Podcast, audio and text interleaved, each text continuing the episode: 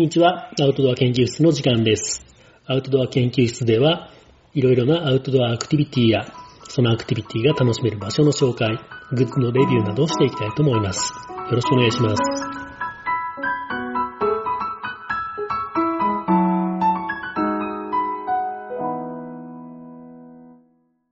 こんにちは、オッキーです。今日は最近の近況報告から入りますね。うん最近はね、ちょっと走ろうかなと思って、うん。でね、やっぱ物から入るじゃん。うん。で、まあこの辺田舎道で結構舗装も荒れたとこも多くって、うん。でまあ、ほんまにね、えっ、と、アスファルトの舗装がないような、うん。あの、山道に入ってったりしても楽しいんで、うんまあ、トレランうん。をちょっとしてみようか、ぽいことをしてみようかなと思って、トレランシューズ買って。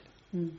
で、トレランシューズってね、結構ね、ダサいの多いんよ。うん。まあ、ダサいってこれも個人のね、うん意見だから、なんか派手派手しくてね、ダサいので嫌いだったんだけど、いろいろ調べたらね、オンっていうね、お聞いたことないでしょ？うん。オンっていうメーカーのね、靴がね、結構、シャシャシャシャってなってなくてかっこよくて。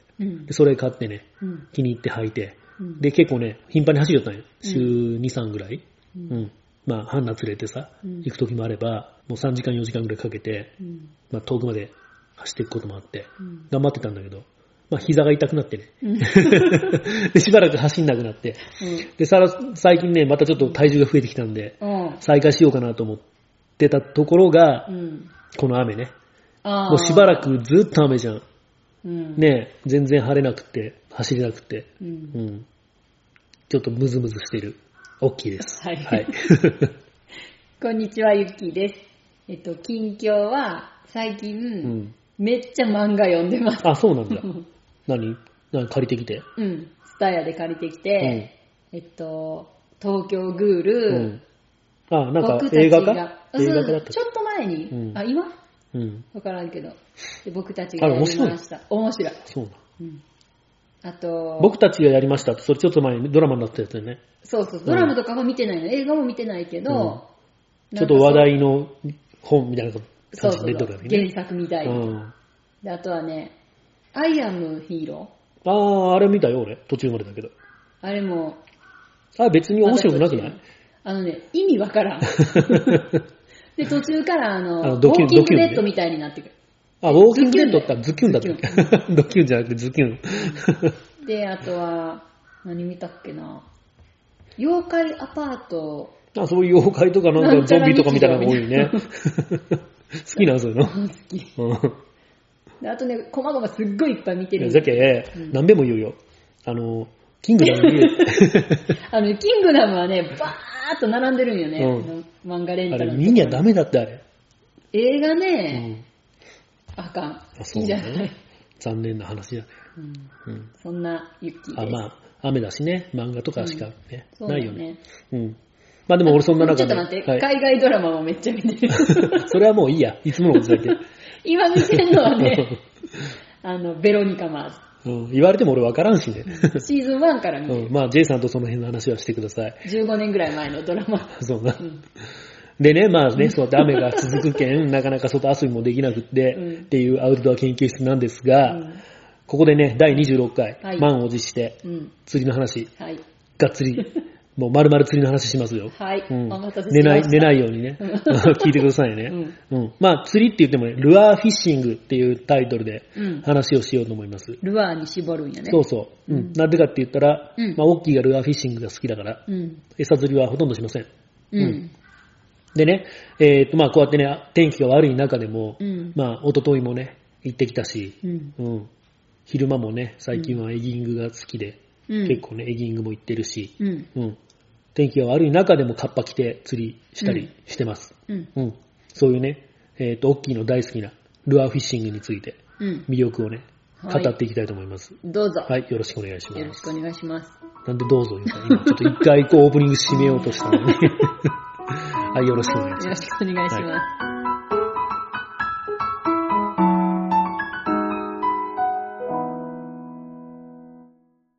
まず、ルアーフィッシングって何ですか？っていうところから、いつもから、いつものね、うんようにね、何ですかから行くんだけど、うんルアーっていうのは、うん。ルアーってどういう意味か知ってる？うーん、おもちゃ。違う。あ？浮き。ルアーっていうのはね、多分ね、魅了するとかそん英単語だったと思うんだけど、まあ、疑似餌のことですね。日本語で言ったら。うん。うん。疑似餌っていうね、偽物の餌。疑似へ言いにくいうね。ん。っていうのを使った魚釣り。うん。うん。まあ、結構ね、イメージ的にはバス釣りなんかをイメージする人が多いと思うんだけど、バス釣りなんかはもう、ほぼ100%って言っていいぐらいね、疑似餌を使った釣りになります。あのさ、疑似絵って言ったら、あの、ワームうんも疑似絵。ワームも疑似餌です。ううんん。あれはソフトルアーとかねあ、言ったりするんだけどそうなん、ワームも立派なルアーです。うんうん。でルアーって言ってね、なんか、ルアーとワームっていう人がおるんだけど、うん違うんよね。ワームもルアーだから。え？そうよ。ワームはソフトルアー。で、普通のあのプラスチックの魚の形したようなやつがハードルアー。ハードルは。って言ってね、まあそのハードルは中にもいろいろね、えーっとなんか、ミノーとかバイブレーションとかうん、うん。ペンシルとかいろいろ種類があったりするんだけど、全部ルアーです。うん。で、えーっとそういうね、バス釣りなんかもまあ結構昔からやっとるんだけど、他に、えーっと最近結構人気があると思うんだけども、ライトソルトって言ってね、うん。ライトってのはまあ軽いっていうこと。うん。で、ソルトってのは塩。塩。うん。まあ、海を釣りってことね。海釣りで、まあ、軽めなタックルを使って楽しむうーん。ルアーフィッシングっていうのが最近多分人気があるんじゃないかなと思う。まあ、メバルとかアジとかね。そういうの。とか、あとね、よくやってるのはエイングとか、うん。まあ、シーバス。うん。よくはやってないな、シーバスは。あんまり、まあ、たまにやるぐらい。うん。で、今から暑いよ、青物。うん。今から、え、もうイカの時期は終わったん？終わってないよ。全然いける。だ？けど秋はねうん、大変なんよ、いろいろ。忙しいんよ。青物もややらなきゃいけんし、うんあとね、今年やりたくってね、結局やれんかった、まあ、サーフでのヒラメとかコチとか、サーフって何？サーフって砂浜。砂浜でウェーダー履いて、うん。波打ち際で、うんうん。あ、あ、よくああいう釣りのおじちゃんみたいな。そう、まあそうだよね、うんうんそんなの履いて、まあ、波打ち際で、バーンと遠投して、うん。で、ミノートが引いてきて、うん。で、ヒラメを釣る。あの、ちょっとだけ質問があるんやけど、はいえっと、私砂浜からさ、うん別に入らんでも濡れへんところから一生懸命遠くに投げんのと、うん。ちょっとだけ入って、うん遠くに投げんのと何が違うの？ちょっとだけ遠くに飛ばす。そんだけ？まあ言うて、そんだけではあるよね、確かに。おまんは別に別にいいよ、その、濡れへん濡れんところから投げてもいいよ、全然。あのその、ちょっとしたその差がすごい違うってこと？場合もあるよね。うん。わからん世界や。うん。うん。まあ、あと、そのね、まあ、波打ち際の場合は、そんなにね、あの、ウェーダー履いて腰まで入ったりしちゃダメない。あ危ないから、うん危ないからうん。ウェーダーの中に水が入ったらうん。溺れるけんね。う。うんん。まあ、当然ライフジャケットも必ず着ないけないしね。うん。っていう、まあ、その、えっと、まあ、サーフのヒラメとかは、結局今年やりたくてできなかったっていう釣りだから、うんあんまりね、詳しくこれについて喋れはせんのんだけどう、ん。うん。っていういろいろね、ルアーフィッシングっていうのも、でも種類があるんだけど、うん。まあ、餌釣りではないところよね。うん。うん。のメリメリット、魅力うんっていうのからまずまとめとるけん話をしますよ。まずね、餌釣りにはない魅力として、思いついたらすぐできること。うんう。ん。餌釣りの場合にはね、餌を、まあ、あの釣り具屋さんに買いに行ったりせなきゃいけんし、っていうね、な、めんどくさいことがあるよね。うん。俺の場合特に車にね、あの、竿とか入れる積みっぱなしなので、うん。なんかちょっと走っとって、あ、ここいいなと思ったらすぐ止まってうん、やれるっていうメリットがあります。うん。で、俺の場合ね、糸も通しっぱなしなのね。車の中で道具積んどる。竿に糸通して、その状態でまとめておいてるから、すぐできます。うん。これ本当はね、ダメなの。そうなん。こういうことやっちゃいけんっていう人も結構おる。うんなんでかって言ったらね、熱が結構車の中ってこもるじゃん。うん。夏のね、炎天下とか特に。うん。そういうところにね、えっ、と、リールとか置きっぱなしとかったら、うん。あの、グリスが溶けてうん流れ出てしまう。うん。けダメってよく言うんよ。まあ、糸はまあその巻きっぱなしは全然いいよ、それ。う ん一回一回取らなきゃね。う。うんん。で、そのまあ、竿に通しっぱなしっていうのも、まあ、あんまり良くないんかな、多分ね。うん。うん。ずーっと、そのね、同じところを使うようになると、劣化するしね。う。うんん。リーダーとかもね、その釣りに行くたんびに新しいのをつけた方が本当はいいと思う、あそうなの？うん。うん。でないとね、切れるから。うん。うん、劣化したら。まあ俺は一応ね、ちょいちょいはその、傷んでないかなっていうのを確認しながら使ってはおるんだけどね。うんたまにね、あの、切れて残念な思いすることもよくあります。うんたまによくあります。で、第、第2位。うん。はい、臭くない。汚れない。うんうんこれ大きいよね。うん。うん。うん。まあ、餌釣り、餌はね、臭いじゃん。その、青虫とか気持ち悪いしさ、うん。臭い。うん。とか、あと、その、サビキ。うん。うん、J さんの大好きなサビキね。うん。あれもね、あの、臭いじゃん。うん。オキアミ、車の中がね、汚れたりするし。うんっていうのがないです。うん。まあ、魚が釣れたら当然魚って臭いんだけどね。うん。まあ、そういうのもまあね、クーラーボックスに入れてしまえばうんいいし。うん。あと、綺麗に洗えばいいしね。うんあと、おしゃれなイメージがあるよね。ルアー？ルアー。あんまない？全全部一緒かなうん。釣りって全部一緒っていう感じ？全部一緒。うんまあ、それぞれ好みがあるんやなっていう感じかな。なんかね、でもおしゃれなイメージを多分ルアーフィッシングに持ってる人は 結構おると思うよね。あそう？うん。俺らがね、若い頃は、うんあのさ、反町とかがさ、ほあの大和のカタログ反町誰やったっ、反町隆史。あの、GTO の人。う。えー。なんで GTO の人であーならんの？あの人だろ？あの、松島奈々子と結婚したでしょ？そうそうそうそう。そう、GTO じゃん、それ。GTO だね。うんうんとかがね、大和のカタログモデルやっとったりしとっあた、し、そうなん、うん売れっ子時代に？売れっ子時代に。あ、そう。うんとかね、まあ結構おしゃれ芸能人がやっとったりするじゃあ、ないですか。そうなん。うん。まあバス釣りが主だけどね。そういうルアー釣りっていうのはちょっとおしゃれなイメージが。あるね。釣りをちょっと知っとる人の中では。うん。うん。なんかどっちかって言ったらそのね、えーっと、餌釣りの、言うて、あの、深瀬とかっていうのよべちゃんべちゃんって投げれたんだよ。あんなのは結構ね、あのね、ガチな人がやるようなイメージがあるけども、うんどっちかって言ったらなんか、あの、かっこいいイメージじゃないね、あんまり。ううん。ん。まあ、俺の偏見かもしれんけど。ううんん。あの、ベストとかもなんかね、深瀬やっとる人のベストってなんかこの辺に変な、変な、変なラインが入っとって、かっこ悪いベストをみんな着とるようなイメージがある。っていうね、まあ偏見が、偏見だけども、俺の偏見なので、まあごめんなさいね。あでも、あの、カテゴリー分けしたうんら、わかるよ。言ってることはわかる。ルアーフィッシングはちょっとおしゃれな人人が多い。若い人がやってるようなイそメージかうそうそうそう、うん、そんな感じ。ミュージシャンとかもね。うん今だったらあの、カープのさ、菊池とかもバス釣り大好きらしい。うーん。おしゃれな感じだ。広島の人よね。そうそうそうあのあっちの方のバス釣れるとすぐ、こ行っすぐ。おらんようになるんだって。え？すぐ、ちょっと暇があったらすぐバス釣り行くとおらんようになるんだって、そう菊池、ほんと。そんなわけ大大好きなんだって。じゃあその合宿所の近くのさ、そうそうそうバス釣りのとこに行けばそんなさ感じそんな感じ、会えるんじゃない？あ、かもしれんね。ううんん。ちょっと会ってみたいね。ううんん。わからんけどね、多分。まあ、臭くない、汚れない。だからか知らんけど、まあ、おしゃれな釣りっていうイメージがありますね。うん。うん。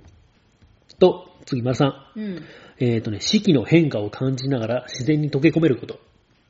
うん。うん。まあ、これは別に、えーっと、ルアーフィッシングに限った話じゃないんだけど、釣り全体の話よね。まあ、アウトドア、アクティビティっていうほどアクティブでもないかもしれんけど、まあ、アウトドアレジャーの、としての魅力ではあるよね。四季の変化を感じながらっていうのは、これまさにさ、あの、四季によって、釣れる魚が変わってくるじゃんか。うん。ううんん、これぐらいの時期になったけんこれ狙ってみようかなとかさ、うんそういうのもね、なかなかいいし、ううんん。まあ、自然の中でね、あの、ゆったりした時間が過ごせるっていうね、良さがあります。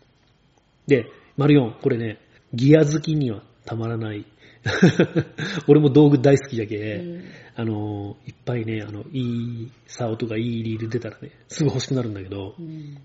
ちょっと例えて書いたんだけど、竿はね、うん。どっちかって言ったら日本刀とかさ、うん。そういうなんと似たようなイメージの良さがあります。これさ、なんか、あのーサウナがどれでも一緒じゃんって思うじゃろ？あのね、硬さぐらいかなと思う。そう、だけどその硬さもさ、日本刀ってさ、別にその、メカ好きが日本刀に燃えるわけじゃないですか。うんだけどね、俺がね、好きな、昔から好きな、えーっ、とね、自動車評論家の話がまた出るんだけど、うん。の人が読むのね、うんその刀っていうのは、その、すげえ切れにはいけんけど、すげえ切れるために硬くしたら今度折れる。うん。だからその刀の芯には柔らかめの炭素鋼っていうね、まあ鋼が入っとって、うん。表面は硬い鋼が入ってて。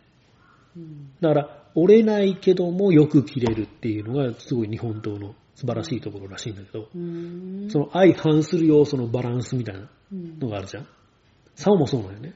うんうん。だけど柔らかくすることのメリットと、硬くなきゃいけんメリットっていうのがあるんだけど、まあ、それぞれのメーカーのまあ自信作みたいなのは、その一番絶妙なバランスをね、多分持っとる。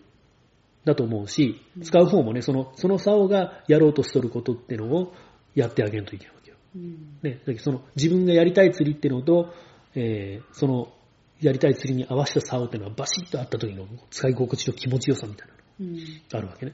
うん。何？ちょっと途中からは言葉が入ってきて。あるわけよ、そういうのね。うんまあリールなんかはもう見たらわかるじゃん。この機械のね、メガメガしい。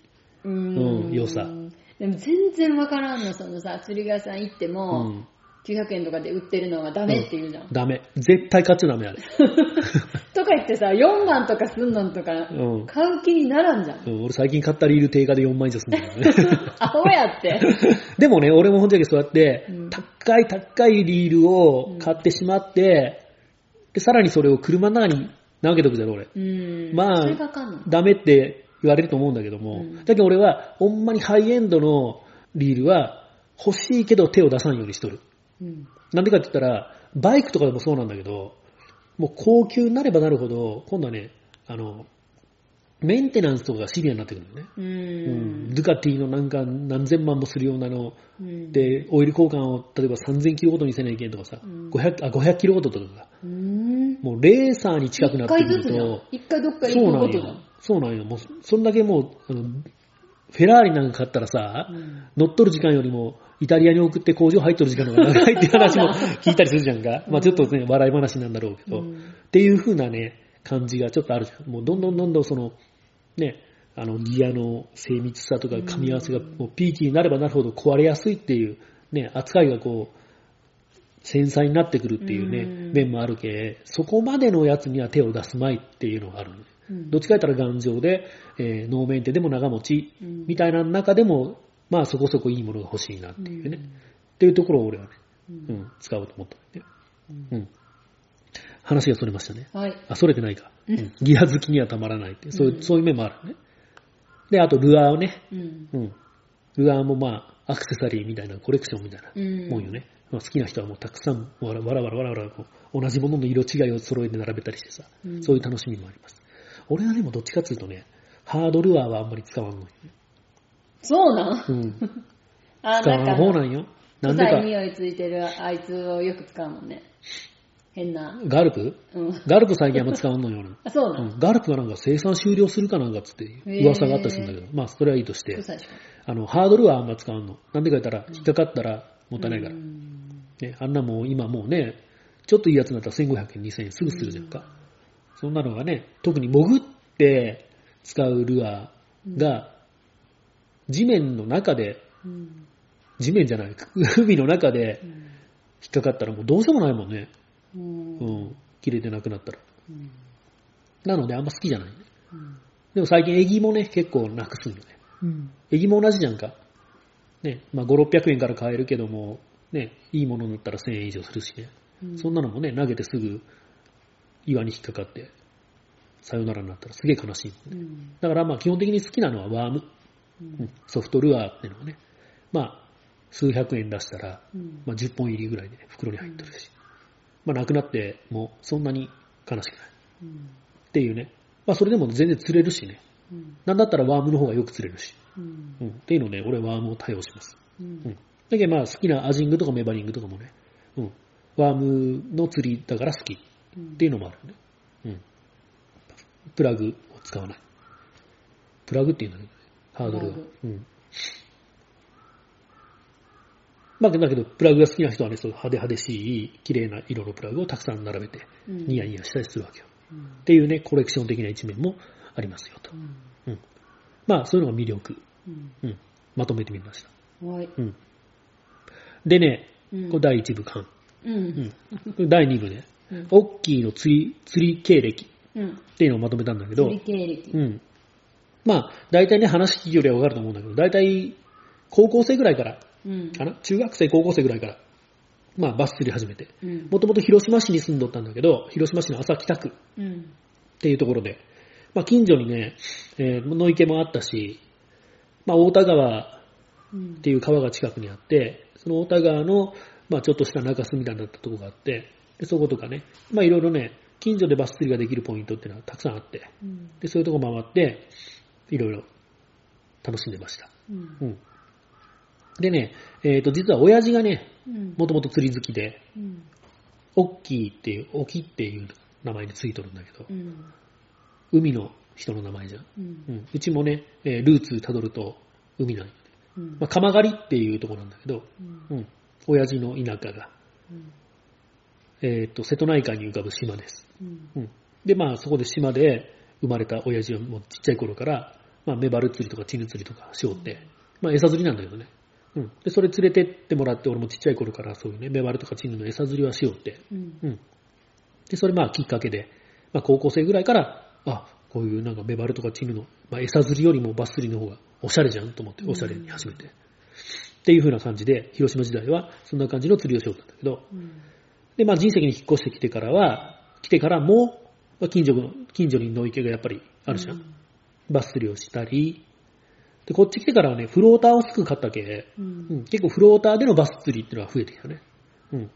でフローターでバスを釣るし、バス釣りをしだすと、うんおかっぱりでバス釣りがね、ちょっとバカらしくてできんようになるよね。うん圧倒的にフローターが釣れるから。だかうんら最近は、まあ後でも言うけど、おかっぱりでちょびっとやるっていう時は、基本的にあまりバス釣りをしません。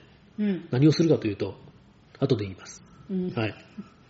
でね、えーっと、まあ、人石から、まあ、車で1時間ぐらいで、うん内海って言ってね、福山の南の方の島に行けるのね。うんうん。で、そっち行って、まあ、さっき言ったライトソルト、まあ、メバルとかアジとか狙ってうん釣りをしたり。アジがね、あんまりね、釣れんのんだけど、ここら辺はね。まあ、メバル釣ったりとか、まあ、カサゴとかソイとかっていう根魚で遊んだりとか。うんあとは最近は結構エギング頑張ったりうんしてますね。で、えっ、と、ちょっと足を伸ばしたら、クレの、まあ、倉橋とか、さっき言った鎌狩りとかまで行ったら、まあ、アジとかメバルとか結構釣れるし、あとは、サップで青物狙ったりうんっていうのもしたり、山陰でアコを狙ったり。うん年に1回行くか行かないか。だけど、大山でイワナを狙ったり。うんっていうのがね、最近の釣りですね。うんあとはまあ福山とこうとか芦田川でね、たまにシーバス狙ったり。っていう風な感じの釣りを最近は楽しんでます。さっき言ったんだけど、まあ、サーフでヒラメうんやりたいなと思ってんだけどね。これは来年の夏に取っておきましょうと。冬でも釣れんことないらしいよね。ヒラメ、夏なの？ヒラメ夏の方が釣れるんじゃないかな、多分。うんうん冬はね、大物が釣れるんじゃないかあ、そうなの？な。うん。あ、でも、ヒラメとかもどうなんかな？秋がいいんかな。えー、でもこの間さ、釣れたっていう人、ヒラメで超でっかかったじゃん。こんなんだったじゃん。ヒラメ。あれはね、あの。サーフで、うん。そういうルアー、ルアー釣りっていうことじゃないと思ううんまあ、船で出て釣ったりするんかな？うんわからんけど、ヒラメってどうやって釣るんだろうね。網で取るんかな小引き網じゃない底引き網取れるんかな？だってそこに砂に潜っとるのにさ、うん。ここ網がジャジャジャーってきたら、うえうえってなって取れ取れるんかな？そうなんかな？そうかもしれんね。でね、うん。えーっと、まあ、オッキーはそんな感じで、うん。これまで釣りを楽しんできましたということで、うん。あ、じゃあ、で今ねレッキーの釣り編あ、いいよ、言って。えーっとね、私は京都で生まれ育ってるかはい、ら、あ、そっから、うん、琵琶湖で、あ、いいな。で、中学ぐらいから、まあ、連れてってもらって、うん。何をわからんけど、渡された竿で投げて、うん。バスとか、鯉？とかギル。うん。鯉、そんなに釣れんじゃろ？鯉は釣り上げた。ことはない。うん。でもこたまにね、あの、パクって食べることあるよね。う、う。うんん。だから実質多分もうあんまりも覚えてへんけど、うん。ギルの入れ食いを楽しんでたぐらいなのうん。かな。うん。で、こっち、まあ釣りは興味ないんやけど、うん。まあ大きいが釣り大好きやから、うん。何にもすることなくて暇な時にまあ連れて行ってもらったりとかして、で、エギングのことちょっとバカにしてたよね。うん。私、チュンチュンチュンチュンってなあからね。でも、まあ、だんだん見慣れてきたら、ちょっと面白そうやなと思って、この間ちょっとやらせてもらったら、うん1投目で釣れて、ね。2投目も釣れたから、もうテンション上がって、うんエギをすぐ買ったんで、そうね。20分ぐらい選んで、うん。ほんなも釣れませんとう。ん。で、またもしゅーん。まあそこら辺の話もね、後でちょっとまたやるんだけども。あ、そうなんや。うんごめんね、最初に喋っちゃって。まあ、最近のおすすめっていうのをね、うん。次のコーナーで用意しとるんだけど、はい。うん、最近の、まあ、釣り方おすすめうんっていうのがまず丸一、うん。サップで沖磯へ、沖磯、磯へ。うん、沖磯。沖磯っていうか、まあ、離島、まあ、無人島とかね、そういうのがな、瀬戸内海にはたくさんあります。うん。なので、そういうところに、まあ、ほんまだったらね、あの、釣り船屋さんとかで、お金払ってう、んそういうところにブイーンって船で運んでもらって釣りをするようなもんなんだけど、まあ、サップだったらすぐ行けますと。うん。まあ、ちょっとサップで行くには、まあ、道具も限られるし、あと、まあ、ちょっと慣れてないとね、危ないようなところもあるかもしれんし、あとはその、潮位差。超いさ。うん。瀬戸内海っていうのはあ波があまりないんだけど、うんその代わり、潮の干満がね、あの、潮位差が激しい系、うんそういうところも気をつけないけん部分もあったりするんだけども、まあそういうところにサップで行って、うん。で、釣りをするといいですと。うん。何がいいかっていうと、魚が擦れてない。うん。擦れてないって言い方をするんだけど、人気の釣り場ってみんな行くじゃん。うん。たらね、みんなでルアーをバンバン投げたら、魚がもうね、ルアーを見切ってしまう。まあ、警戒心が高まるのね。はい。はい。あのさ、魚はバカだからう、ん。覚えてへんと思うし、うん。ずーっとそこにいるわけじゃないと思うんやけど。そんなことい。ないです。釣りしてたらわかります。あ、そうなの、うん。あれ、こいつあの時の相手やってなる、なる。そほんと。う。ほんまに？うん。だってバカだったらだって同じルアーでずっと釣れるだろ。うん。そんなことないんだって。もう釣れてたルアーが何何頭か投げたら釣れんようになることあるの？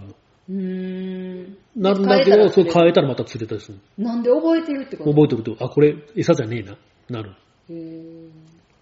その程度は賢いってこと？そう。その程度は賢いってこと。えー、そんなん考え出したら食べれへんよね。何が？あいつら一生懸命生きとったんやと思って。いろいろ考えて釣られへんようにそんなこと。はないよ。美味しくいただいてあげるんだけどね。うんうんで、そういうね、まあ、魚の警戒心が高くないところに、こっちが行って釣りをすると、まうあ、ん比較的よく釣れると。そうか。うん。っていうことで、この間ね、うんあの、サップ釣りをしたんよね。うんそこでまあ、ちょっとユッキーに今の話をしてもらいたかったんだけど、まあ、やったのはね、エギング。うん。まあ、適当なね、ちょっと離れ小島に行って、エギ投げてみて。あの時に使ったエギがね、2.5号っていうちっちゃいエギなんだけど、うん。うん。で、ちょっと、まあ、岩がポコポコあるような、基本的には砂浜なんだけど、うん。岩場が点在するようなところで投げて、ちょんちょんとしゃくったらね、あの時はコウイカうん。がいっぱい釣れたね。うんう。ん。うん。最高に面白かったも。うんん、ユッキーがじゃけん、人生初エギングうでん、第1と第2と連発したもんね。うんうん。ほんで、やられてしまったよね。やられてしまってね、あの、エギに関してはね、その2.5号とかね、うん3.05って言われてもわかる。ああこれぐらいのだいぶな長い。いことだってね、釣り具屋さんで選べよったもんね。うん。飽きてたもんね、大きいのね。そうそう、自分の買い物もはよ、行こうぜってなって、またここにおったってなって。っていうね、まあ、エギは、まあ、ユッキー買ったんだけども、うん相変わらず、あれよね、エギングロッドとかリールを買うつもりはないわけ なねい。うん。まあ、唯一買った竿がね、うん。あのートラウトロッドうん買ったよね。うんうん。まあ、リールはまだ買わんのないうん。あれはヒロッキーにもらうんかな。うん。お安く売ってもらうんか。な。うん。まあ、ヒロッキーのリールもね、間違いない買い物しとるけ、いいものいっぱい使っとるけんね。それは間違いないと思う。う。うんん。で、えーっとね、そういうね、とサップでうん。釣りに行くのがいいよっていう話なんだけど、これからね、のシーズン、11月から12月にかけて今度は、青物の油打ち、うん。うん、が始まりますよ、サップでね。楽しみじゃない？うん、寒なってくるからなぁと思って。でもね、別に落ちんかったら大丈夫だけど、まあね。うん。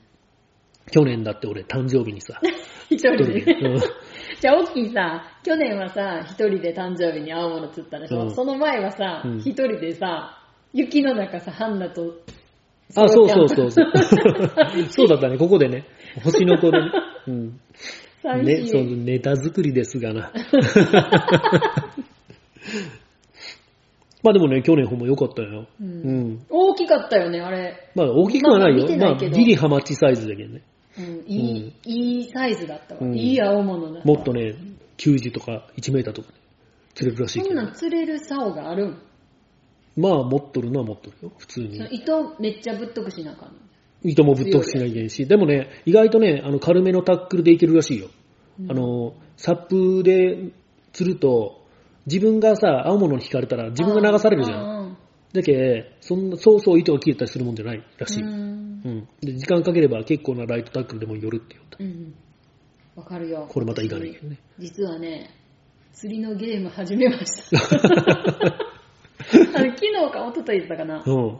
あの、ジップでね、うん。僕の釣り物語っていうアプリの紹介をしてたんよ。へえ。で今まではそういう釣りゲームは釣ったらセンチとかしておしまいだったけど、うんこれはその釣ったものによっていろんなアイテムを強化できたり、うん。あ、ポイントをもらえる感じ？そう、街を発展させたりとか、何それ？なんかそのマーケットとか、うん。あのレストランとか、うん釣り具屋さんとかを発展させていって、うんすごいものを買えたりとかちょっとシムシティ的なうんそうそう感じもあそうそうるわけね。でやってるの。それがね、わ、うんかるよ、ライトタックルでもね、うん。こう、あんまり引っ張らへんかったらうね、ん。頑張れるんよ。時間かけ。あんまり引っ張らへんかったらって。ああ、自分がね。そうそうあ、そうそう、そういうことだね、結局。うん。ぐでそうーっと逃げられた時は、うんあんまりこう引いたらあかん。そうそうそうそそうう。うん。そうね、ドドラグとかもあるんだけどね。ドラグはない。ないの？うん。うん。まあ、サップで釣りに行くっていうのが最近おすすうん。め。うん。まあ、ゴムボートとかでも別にいいんだけどね。うんうん。このボートで出てるおじちゃんとかいるもんね。そうね。うん。まあ、サップがね、最近、俺ら熱いけ。うん。んいいよ、そういうねいいよ、あれは。サップ単体としての楽しみもあるし、うんそうやって組み合わせで楽しめるっていうのもあるね。まあ、もう一つ組み合わせで言ったらさ、俺、山陰の島根半島、うん。アコを釣りに行ったりするときもさ、うん。車にロープくくってうん。崖降りたりしようとき、ああ。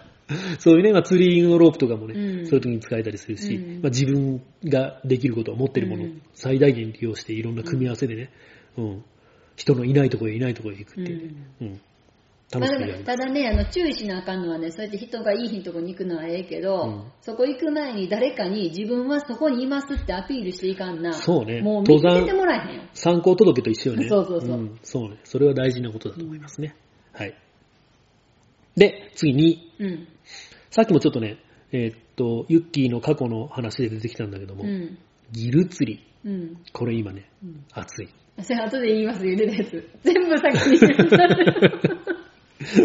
あのね、ギル釣り、何がまあいいかっていうと、うんまあギルなんかアホでも釣れるわってみんな思っとると思うんだけど、うん。そうなんよ。アホでも釣れるんよ。うん。だけど、これね、バスバス釣りショーって、うん下道でギルが来るとかさ、ワームをつつかれて鬱陶しいとか、そういうね、えっ、と、ギル、うん。みんなの嫌われ者ギルなんだけど、これギルをアジングタックルで釣るっていうのがね、最近のブーム。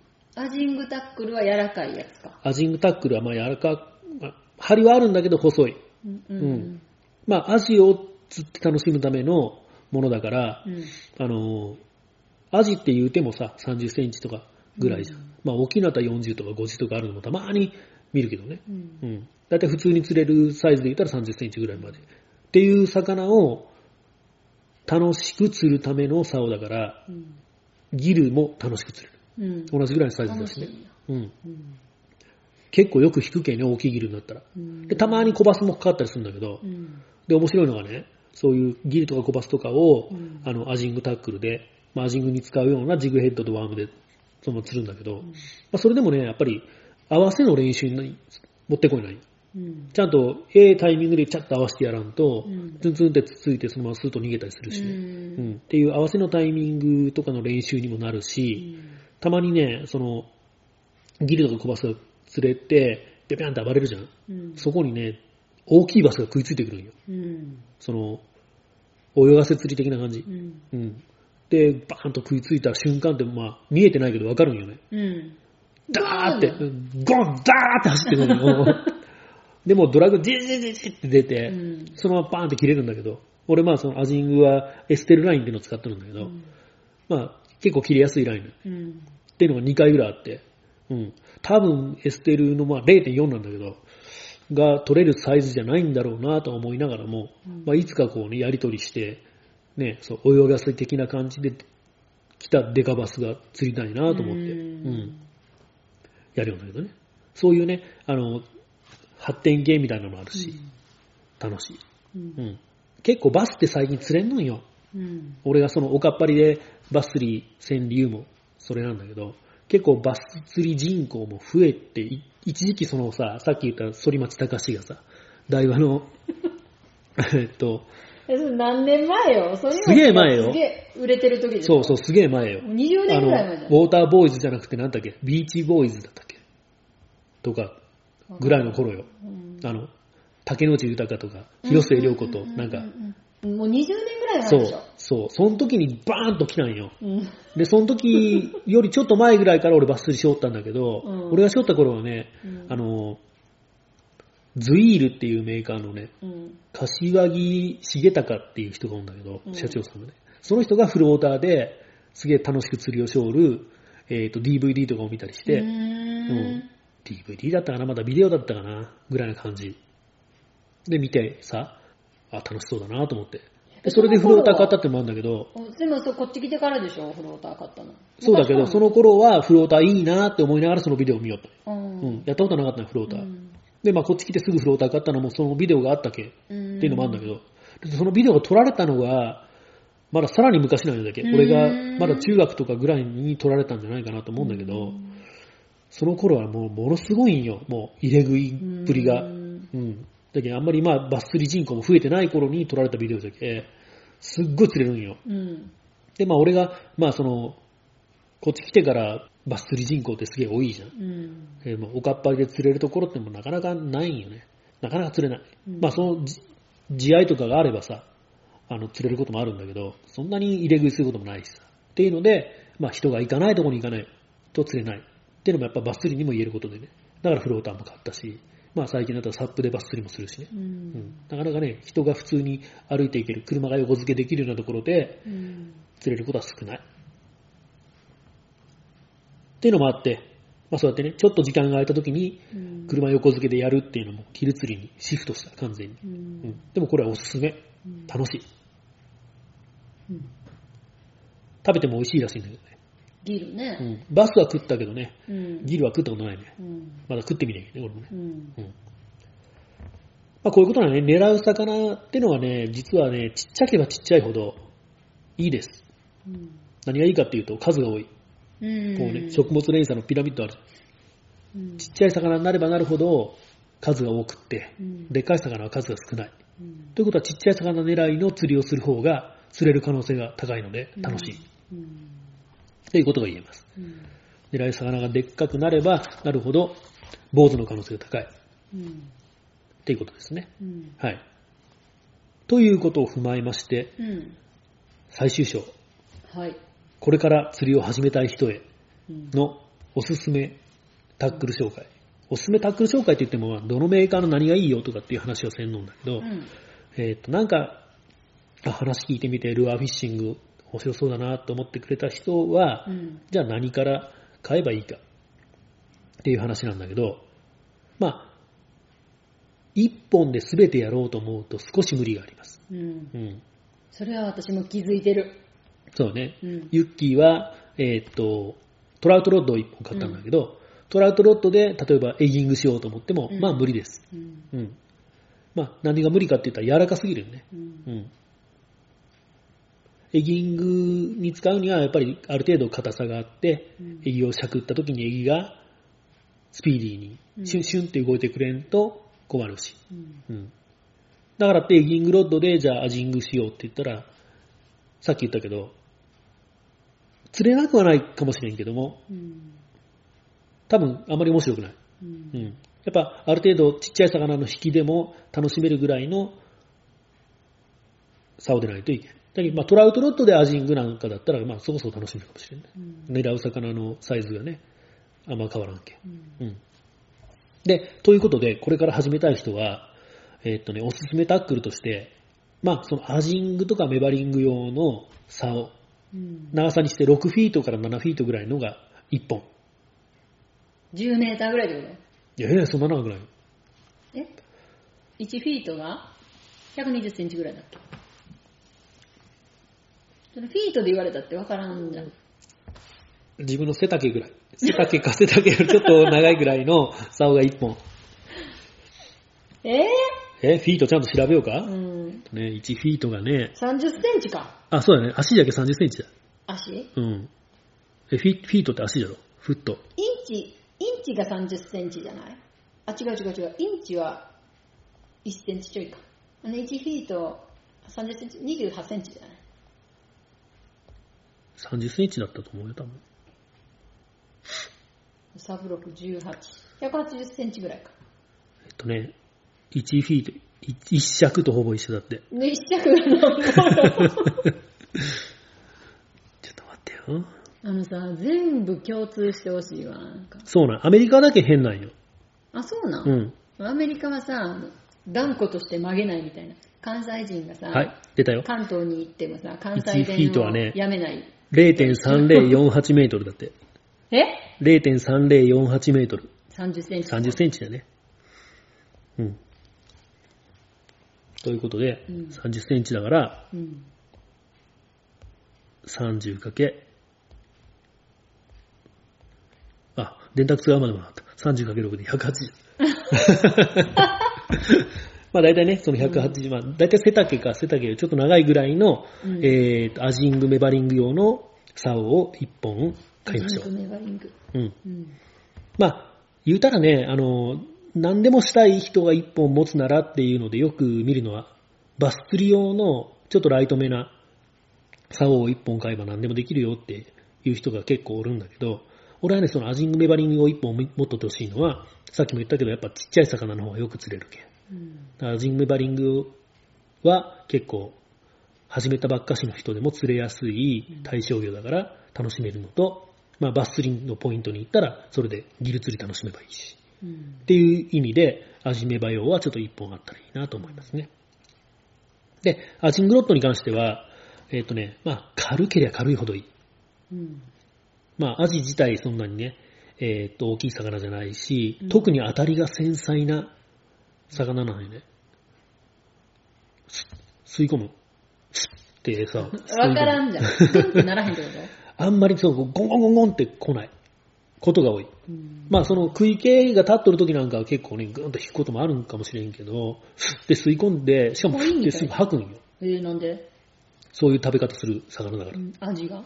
うんらそのね、ふって吸って、ふって吐くまでの間に、キュンってやらな。そう、合わせを入れて、かけないと釣れない。そら、J さんは釣れへんね、味は。そう、まあそれもちょっと今言おうと思ったんだけどね。ついおとといの話よ。俺ね、その、うんやっぱアジングロッドを結構いいの使っとるんよ。うん。うん。で、リードも軽いの買ってさ、うん。まあ当たりがちゃんとわかるようなうんセッティングで、うん。しかもまあ軽めのジグヘッドを使って、すっごい集中して当たり取るんようん、アジングするとき。で、俺はね、えーっと、まあ珍しくね、うんその福山近辺にうんアジの群れが入っとるのが見れたけ、うん。J さん誘ったんね。うん。まあ J さん釣れんかったってあんまりこうやって言ってしまったら、J さんかわいそうだけど、まあ、俺は釣れて J さん釣れんかったね、結局ね。あの、一緒に行った？一緒に行ったね。まあ、うん俺が着いた時 J さんも着いたばっかしぐらいのとこで、うん。で、まあ、一緒にやったんだけど、J さんね、あ、でもすごいよ。こんなイワシ釣っとったけどね、J さん。こう何センチぐらい？これ、カタクチイワシ？5センチぐらい。へぇもうイワシ、イワシもバーっていっぱいめ群れが入っとったんよ。うん。で、先に釣ったのは J さんだったよ。うんあれ？なんかついとる？何これ？って。イワシで。うん。あ別に合わせたとかじゃなくて。あの、そう、なんかく、それ食ってきたのどうなんって言ったら、わからんけど、目ん玉に刺さっとる。それは、よく私もやるやつよ。で、それから結構しばらくあ当たりがなくってうね。ん。で、まあ、昼に来とってさ、群れが入っとるの見えとったけ、まあ、釣れんのんかな、どうなんかなと思ってたんだけど、うんまあ、何度かしとったら、ふってすごい軽い当たりがあって、ちょっとささおう合わせたら、あの、メバルと違ってね、うんあの、初めはね、あ、ちっちゃいんかなと思うよ。うん。メバルはね、結構食った瞬間からゴーンってきて、ぐっと潜るけ、でっかいメバルなんかだったらぐーって竿を一気に持ってかれうてん、結構、うわーって思うんだけど、アジに関してはね、うん。ちょんって合わすじゃん。うん。合わすのもスッて軽く合わすんだけど、うん。そこから、うんうんうんってあんまりね、引かんのんよ。うん。で、あ、なんかちっちゃいなんか釣れたわと思ったら、結構、手前まで寄せる途中ぐらいから、うんブワーって横に走り出すんよ。うん。で、もう、じじっていうぐらい。あれ？ってなった。うん、うおーおーおーってなって。う。うんん。で、まあさっきも言ったけど、エステルラインっていうね、うんまあ、切れやすいラインを使っとるけ、結構ドラッグも緩めじゃけさ、じじじじとか言いながら。うん。で、まあ、それでも手前に寄せて、よし、せーの、優勝ってやるんですよ。うんうん。結構そこそこ大きい やつを釣れてよかったよね。うん。まあ、のさ3匹釣れたそのえ、3匹も釣れたん？3匹、まあ、しか釣れんかったっていう感じだけどね。うんうん。でもまあ、あの、近場でさ、アジングでアジが釣れたの初めてだったけどよかった。ううんん。だいたいクレとかさ、大島とかイカには釣れんのんだけどね。福山でアジングでアジが釣れたの初めてだけど、うんちょっと嬉しかった。でも J さんが釣れるって言ってたのがほんまやったんやね。何が？その、この辺でもアジが釣れるんやってずっと言ってたじゃん。J さん。いやいやいや、でも J さんが言うのはサビキで釣れるって話で、まあ、で俺がアジね、俺がアジングって言ったら、ええそんな、この辺で釣れるアジ、アジングで釣れるようなでっかいのおらんよ。って言ってて J さん泣かないで。で、俺がつ目の前で釣ったわけで、うんあこの辺にもこんなでっかいのおるんじゃなってまあ、でっかいって言ってもそうでもないよ。20センチとかぐらいだけど。え J さんはサビキしてた。いやいや、アジングしよう普通にアジングしてた。うん俺が世間月下美人せっかくいいの買ったのに、うんアジン、あサビキばっかりしよったら月下美人が泣くよって言おっとったけどね。やっとったんだけど。うんで、J さんはね、あの、結局釣れんかったんよ。うん俺が思うに、釣り方がやっぱりね、うんあの、次のね、ちょっとアジングロッドの話を今、しおるんだけど、うんリールの話にも関わってくるけ、うん次の時に言おうか。うんアジングロッドでね、ちょっとね、もう少し言いたいことが、うん竿はね、その、乗せ調子と掛け調子とあります。うんうんユッキーが貼ったようなうんトラウトロッドは掛け調子。うんじゃなくてごめん、乗せ、乗せ調子。もうビョンビョン、ボテンボテンに柔らかい感じのうんやつは、うんあの、乗せ調子って言って、まあ、やや張りがあるような感じのが掛け調子って言うんだけど、要は自分が合わせをガッと入れて、魚に上顎にガッてかけるようなうん釣りをしたい人は掛け調子の竿を選びましょうと。言うんだけど、俺がおすすめするのは圧倒的に掛け調子うんの方が釣った感があって楽しい。あのね、わかる。あの、わかった。乗せ調子は、なようわからんけど、なんか釣れてる気がするなそうそうそう。あ、ちょっとあ巻き巻き折ったら途中からなんか、プルプルするな。うんあ、釣れてたわ。ってなるじゃろ。あれは結局、うんあの、竿の先が柔らかいから、うんあの、自分が魚がつい、ついのかついてないのかわからんということは逆に、魚からも、これ、糸がついて人間が引っ張っとるんかどうかがわからんの。うーん。だから、食いついても離さない。そのまま、あれあれあれあれあれって釣られるわけ。っうん。ていうのが掛け調、あ乗せ調子の竿。うん。だから、魚視点と人間視点は一緒よね、結局。うん魚からしても、あの、釣られてることが分かりにくいから、離さない。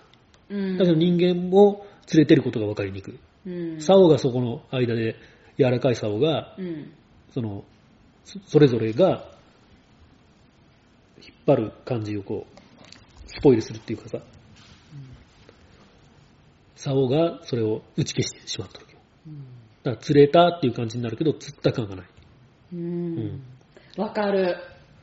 掛け調子の竿っていうのは、まあ、硬いくて張りがあるんだけども、魚は、パクッと餌に、ルアーに食いつくじゃんうん。たら、その瞬間、糸がピッと張って、竿先から自分の手元に、あ、魚が食いついたなって、すぐ伝わってくるわけよ。うん。魚からしてもでもそれは、なんか違和感をすぐ感じるわけ。うん。違和感をすぐ感じたらすぐパッと離すじゃん。うん。だから、ちゃんとその食いついて離すまでの間に合わせを入れてやらんと釣れんのんだけど、その分ゲーム性が高い。うん。楽しいうん。わかる。私、あんほんまに釣り興味ないんだけど、わかるわ う。ん。そこら辺の集中力をこうずーっと保ってうん釣りをせねえけんのんだけど、うん。うん。そのためにはその掛け調子で軽い竿うん。っていうのを、まあ、買ったら楽しいよって話と、それが何？えアジングロッドなのアジングロッド。うん。うんまあ、メバルを釣りたいっていう人もね、うんそうやって賭けの釣りがしたいんだったら、メバル用とかアジ用とか、まあ、関係なくさ、うんうん、賭けの釣りがしたいんだったら、もうこの賭け調子の差を選ぶ必要がある。どっちかというとメバル竿は乗せ調子のものが多いような気がするけど、その掛け調子、乗せ調子っていうのは釣り具屋さんに行って竿のとこにそれ分かるようになってんの？分かるようになってる。書いてる。それはいいですね。うん。でね、リールに関しても、まあ、だいたいサイズ的には2000番っていうぐらいのサイズで選べばいいんだけど、うんまあ、軽くて巻きの滑らかなものっうんていうのが、まあ、いいです。その当然ね。2000番とかのは、まあちょっと意味がわからない。リールの大きさ、単純に。あんまりだけでっかいリールをつけすぎても、重たいばっかしじゃん。大きい、大きいリールになったらその3000とかになってくそう、る。3000とか4000とか5000とか。ね、重さ？リールの重さ？バンって、うんえ？バンって。バンって？2000、2000じゃけ2000グラムとかそういう話じゃないと思うけどね。うーん、そういうことね。うんそりゃそうだわね。リール。まあメーカーによってもちょっと違うよ。シマノとダイワでね、うんその番手が、これ、シマノの何番はダイワの何番とかっていう風に、ちょっと違ったりする。だけどまあそこら辺はまあ調べてください。はい。大体それが、まあ俺ダイワ好きだからダイワでうん言ったら2000番ぐらい2000がいねいいよって話なんだけどこれもね、まあ軽くて巻きの滑らかなものがいいですよって、まあ当たり前のことを言うんだけど、うん。これもね、あの、さっきの J さんの話をするとさ、うん。J さんは、その、月下美人のちょっといいやつ買ったんよ。リール？竿をね。竿ね。だけどリールはね、そんなリールに金かけても知らないわ、つってあんまりいいリール買ってないんよ。うん。だから、言うたらそんなに軽くなくって、そんなに巻きが滑らかじゃないうん。リールを使っとるんよ。だけど、J さんはね、リールで巻いて釣りを釣ろうとしよるんよ。どういうこと？竿を持って、竿は動かさずに、まあ、ちょんちょんはしょんかもしれんけどね、リールをずっと巻きながら釣りをするんよ。うん。これがいけんわけじゃないんよ、全然。うん。これをするには、多分ね、リールの軽さとか巻きの滑らかさっていうのが大事なんだと思う。だって、これを、このリールを巻き折るときに、リールそのものが結構ポンコツでさ、うん、ちょっと巻き心地、途中でコンって引っかかるようなことがあったりとか、リールが重たくって、魚の当たりがぼやけるようなリールを使っとったらうん。ダメじゃん。うん。だから、巻きながら釣りをする人はリールもいいものを買った方がいいと思うんだけど、まあリールはそこそこでいいやっていう人結構おると思うよ。うん。うん。まあ言うたら1万円以下、うんまあ、980円とかのリールは絶対買っちゃダメだけど、1万円以下ぐらいのリールで、まあそこそこのものだったらいいと思うんだけど。それぐらいでやるんだったら、うんもう竿でね、当たりを取る。で竿をスーッと徐々に引いてきて、こうジグヘッドの重さが感じられるぐらいにずーっと引いてきて、そこで違和感を感じ取る。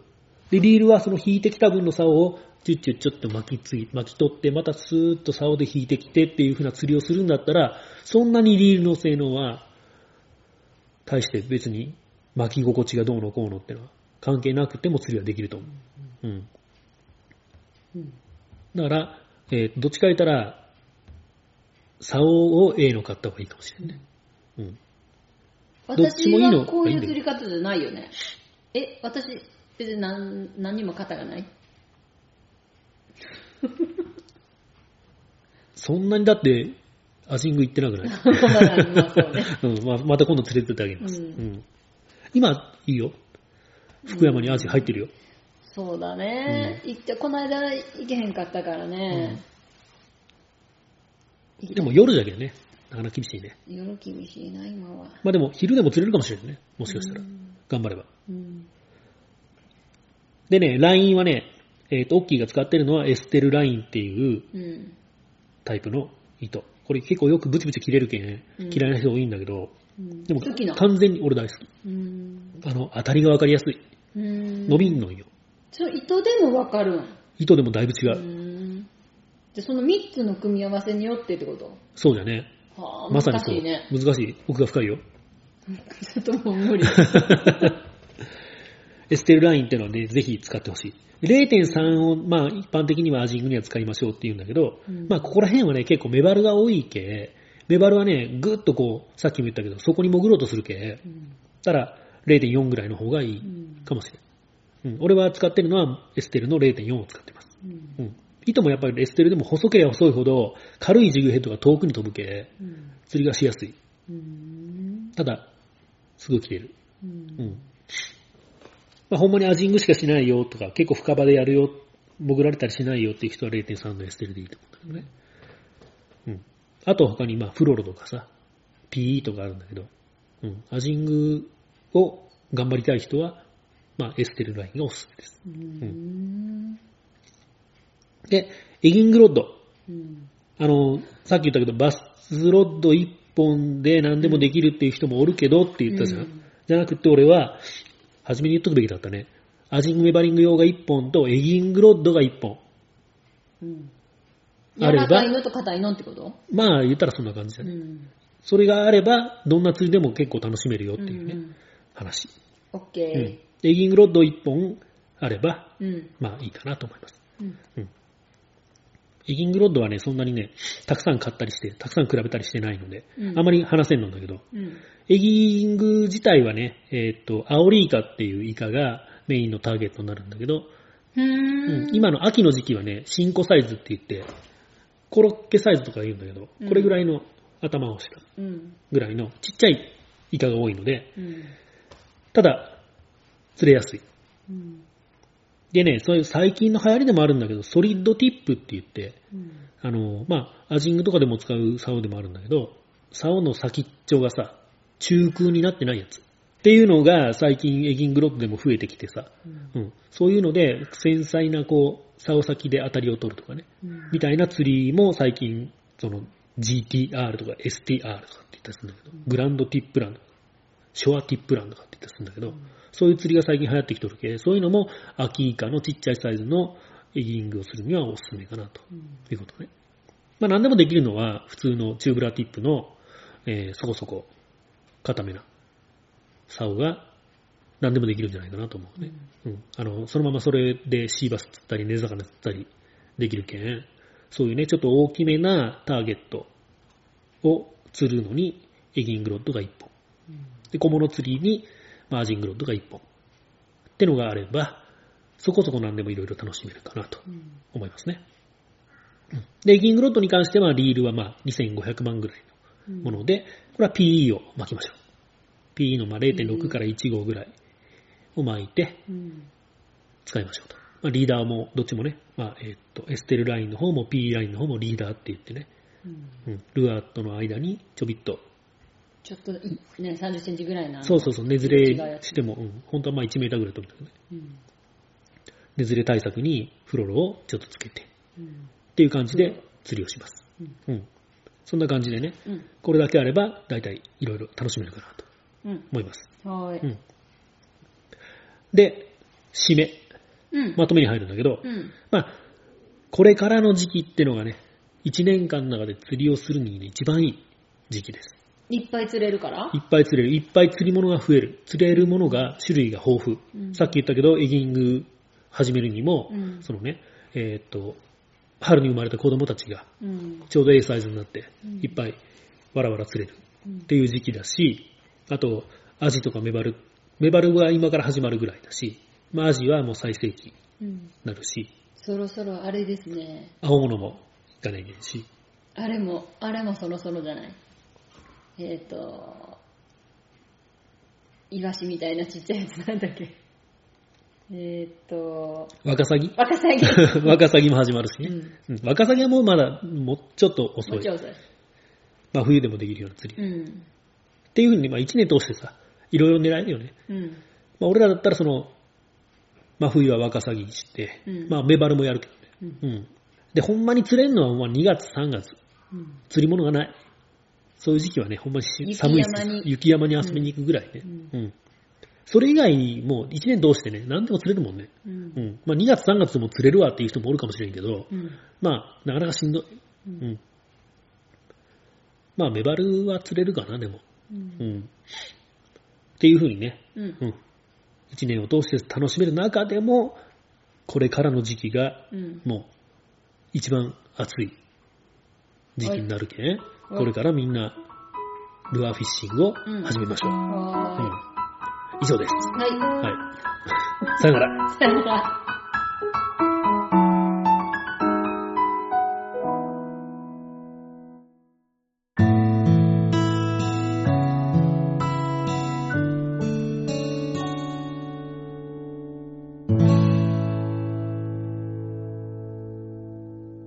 はい、エンディングのコーナーですね。はいはい。この間ね、えーっと、川サップしてきたよね。うん。うん。えーっとリバーサップね。三段橋に、そう、リバーサップ。うん。三段橋にね、で、えーっと、リバーサップスクールをやってる友達のところにうん。行ってきましたね。うん。それで、ちょっといろいろ教えてもらったよね。うん。ちょっと懐かしい言葉がいっぱい出てきてね。ね。いろいろ勉強になったし楽しかったね。うん懐かしいってのはこのラジオでも喋ったけど、えーっと、スイフトウォーターレスキューの時にね、うん。いろいろその川の流れについてうん。の専門用語いっうん。ぱい習ったんだけど、うん。で ferry angle とか、うん。なんだっけ、エリーとか、うん。またももっといろいろあったけど忘れたね。うん。っていう風なね、えー懐かしい用語も出てきてさ、うん。いろいろ川での、えーサップの扱い方、海とはまた違うね、楽しかったね、うん。いろいろ新しいこともあってさ。楽しかった。うん、狭い範囲で遊べるのがよかった。そうね、危険なこともまあたくさんうん。あるんだろうけど、っていうのをいろいろ教えてもらってさ、うん。ちょっと川サップ熱も火がついて、うん。ちょっといろいろ調べたの俺。うん。たら、広島ではね、あの、三好って言ってさ、人石から1時間ぐらいで行けるところなんだけど、うんその三好から、あの、郷野川っていうね、うん。結構中国地方でもでっかい河川が、うん。えーっと、島根の方に向かって、島根の郷津っていう方に向かってうん流れとるんだけど、うん。その、えーっと、郷野川っていう川は、上流、まあ、三好ら辺が一番最上流、まあ、最上流で言ったらね、人石にもちょっと源流があったりするんよ、実は。え、郷野郷野川の川の。うん。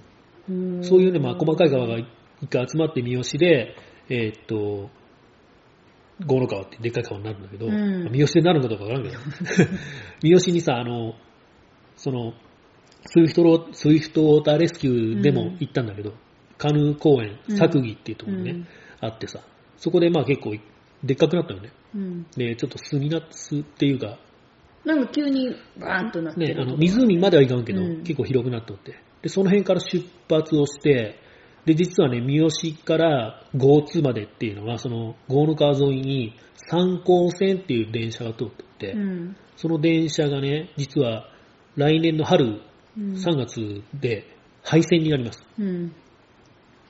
廃線になるって言ったら結構みんな行きたがるような感じでうん最近盛り上がったのうんねその三高線で旅しましょうみたいな感じでうん盛り上がってるんだけど、えーっとそうやっていろいろ調べよったら川下りが結構できる有名な川ですよっつって。うん。なんかね、園庭が途中に2カ所ぐらいしかないらしい。うん。だから結構長めの川下りができる数少ない川ですようん。っていう記事を見て、これちょっと参考線が廃線になる前に言っとかなきゃいけんなと。うん。まあ、サップで川を下って、うん。で、ある程度のところで畳んで、うん。で、参考線に乗ってうん。戻ってくるうん。っていうね、旅をうん。ちょっとやってみようかなと。うん。これはね、えーっと、まあ、廃線になる前に、って言ってもあまり真冬に行ったら寒いので、うん。えーっと、まあ、秋口ぐらいに行けたらなと思ってますね。うん。また行ったら、このラジオでね、うん。喋ろうん。う。うん。どうなることやらう。ん。川サップ。うん。うん。あんまりね、でもね、そんなホワイトウォーターっていう風な、うん激流になるようなポイントはないみたい。まあでも前までの雨次第よね。まあそうだよね。うんまああまりそのひどく危ないような時にはうんちょっと行くのもうん考えてみないけんかなと思うしね。うん。あと、フィン買わないけん、それはね。フィンはね、でもね、3000弱ぐらいであるんよ。うん。あ、そうなの？んで、買った方がいい。あの、短くって、うんゴムで折れない、うん。曲が曲がるやつね。うん。のフィンを、それまでに買っておきましょう。う。うんん。で、また行きましょう。はい。はい。次回その様子かな。楽しかったらね。そうね、ううんん。何も言わんかったらなんかちょっと、なんかもうあかんかったダメだったと思ってください。はい。うんそんな感じで。はいじゃあ第26回ルアーフィッシングでした。はいみんな釣りしようね。バイバイ。バイバイ。